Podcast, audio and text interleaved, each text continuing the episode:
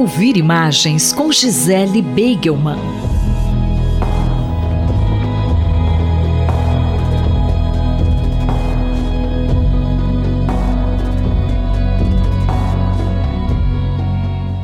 Professora Gisele Beigelman, bom dia.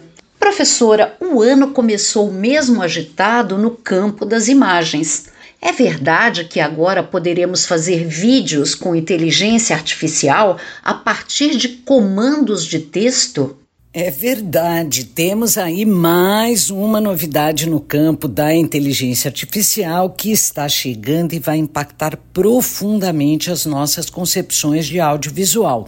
Eu estou falando, obviamente, do Sora, o novo modelo de linguagem da OpenAI, desenvolvedora do ChatGPT, que permite criar vídeos de até 60 segundos a partir de textos. É importante frisar que não é a primeira incursão das empresas de inteligência artificial nesse campo.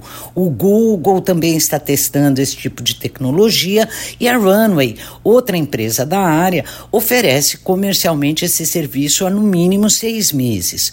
Contudo, a precisão dos vídeos que vêm sendo liberados pela OpenAI e o terremoto que a empresa causa com a eficiência dos seus aplicativos colocou o assunto definitivamente na pauta do dia há todo um debate sobre como são treinados esses modelos que necessitam de milhões de dados para o seu desenvolvimento. Mas eu vou deixar essa discussão para os juristas. O que me importa discutir hoje é a transformação de princípios caros ao audiovisual, entre os quais nós podemos destacar a máxima do Glauber Rocha, uma câmera na mão e uma ideia na cabeça essa definição tão importante para a elaboração do cinema novo brasileiro em breve será atualizada como um prompt na tela e uma ideia na cabeça. Esse tópico tem ocupado semioticistas e mestres da poesia concreta e visual há décadas. O Júlio Plaza, que inclusive foi professor aqui na USP, definiu o conceito de tradução intersemiótica. Esse conceito é resultado da sua tese de doutorado no programa de comunicação e semiótica da PUC de São Paulo, onde ele foi orientado pela professora Lúcia Santaella e onde ele foi aluno também do Haroldo de Campos. O principal da sua tese, foi publicada em livro pela editora Perspectiva, é que a tradução é um processo que não se dá apenas entre línguas, mas entre linguagens, como do texto à música, da música ao cinema, da palavra à imagem.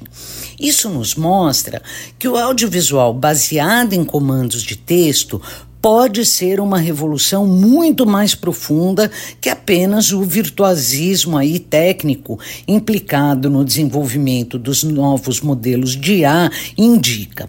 Contudo, pode implicar também um certo achatamento das nossas concepções de imagem se isso redundar num processo de massificação de imagens puramente ilustrativas, que apenas eh, dão forma visual a textos descritivos. Ainda é cedo para dizer qual será a direção que o audiovisual tomará a partir dessa guinada que é desde já histórica, mas uma coisa é certa: se eu tivesse que dar um conselho para como se preparar para essa revolução, eu diria: voltem a estudar semiótica. Esta foi a professora Gisele Beigelman que conversou comigo, Márcia Avanza. Ouvir imagens com Gisele Beigelman.